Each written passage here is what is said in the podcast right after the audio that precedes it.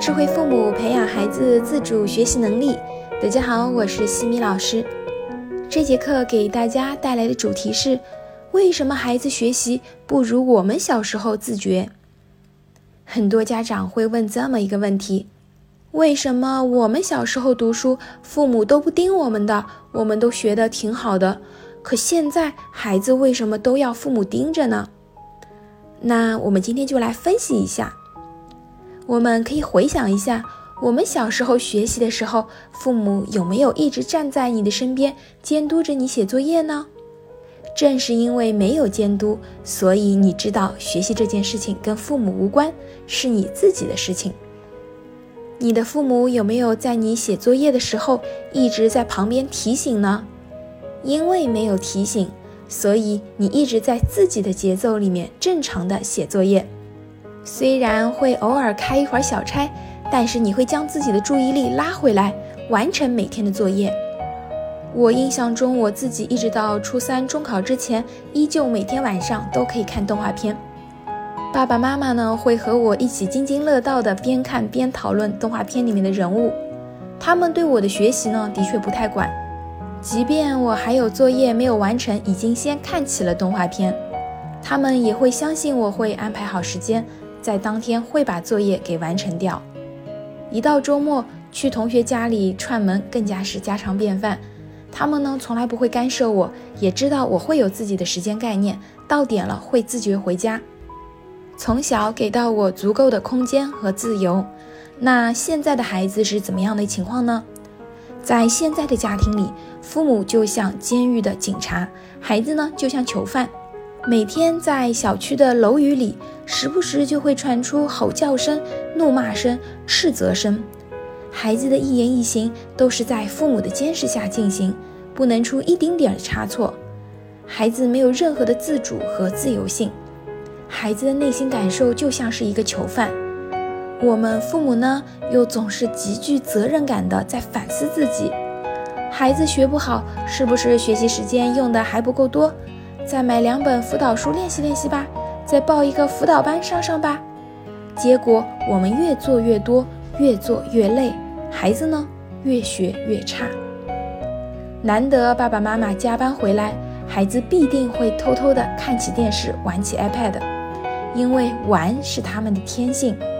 正当孩子沉浸在动画片的乐趣中，门开了，妈妈下班回来了。妈妈会和孩子一起坐在沙发上面，兴致勃勃地讨论动画片人物吗？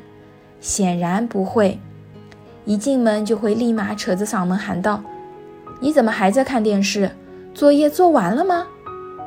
孩子弱弱地说：“做完了。”这一句“做完了”就真的能够打发掉妈妈吗？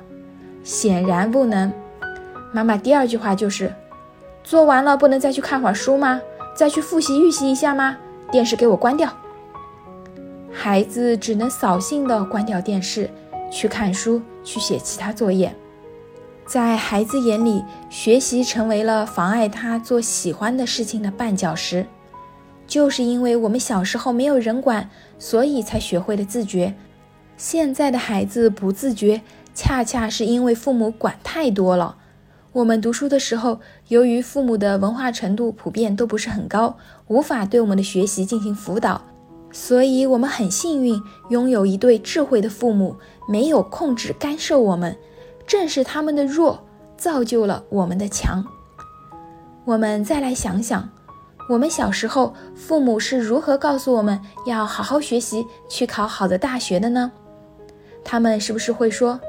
你要过上更好的生活，需要靠自己的努力。正是这样简单直接的话语，给我们指明了方向，让我们明白学习是为我们自己学。在面临选择的时候，我们能够从父母对我们的尊重和支持中找到力量和方向。这些都是在无形中培养了我们自主学习的能力。但是我们现在的家长是怎么说的呢？你不好好学习，将来就会去扫垃圾。我供你吃，供你穿，为了你，我工作都辞掉了，周末还要陪你上各种补习班。你知道这些补习班要花多少钱吗？你不考个好点的分数，你对得起我吗？父母只是把自己的焦虑情绪传递给了孩子，让孩子一直处于重度焦虑的状态。孩子们被赋予了过高的期待，但是父母却又没有告诉孩子如何提升自己的方法。这时候的孩子是无助的，是迷茫的，充满着压力和焦虑。现在的父母要做到不盯比盯更难，孩子的行为每天都在对我们的心理形成挑战，需要家长有足够的理智和耐心去化解。比如老师打电话来告状。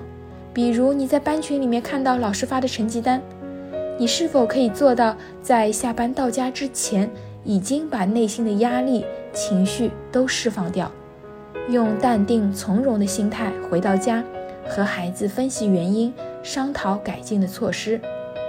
所以，我们多去回想一下自己当年读书为什么会自觉，想想当时我们的父母是如何做的，向他们学习，适当的示弱。给他们自由和空间，你的孩子就会懂得努力去学习。我们要相信每个孩子都具有无限的潜能。我们对孩子不停的监督、提醒与说教，其实是对孩子的不相信，而这份不相信的根源是对自己内在的不自信。我们需要转化思维，表达对孩子的相信。只要你愿意相信。孩子就会还你一个奇迹。在下一期的课程中呢，我将会和大家分享：你是赢了孩子，还是赢得孩子？感谢各位收听。如果你喜欢西米老师的课程，欢迎在评论区给到反馈意见。在节目的最后，西米老师要给大家送福利了。关注我们的公众号“西米课堂”，后台回复“绘本”，就可以免费领取海量高清绘本故事读物。绘本故事每周都会持续更新哦，快来领取吧！感谢各位的收听，我们下次见。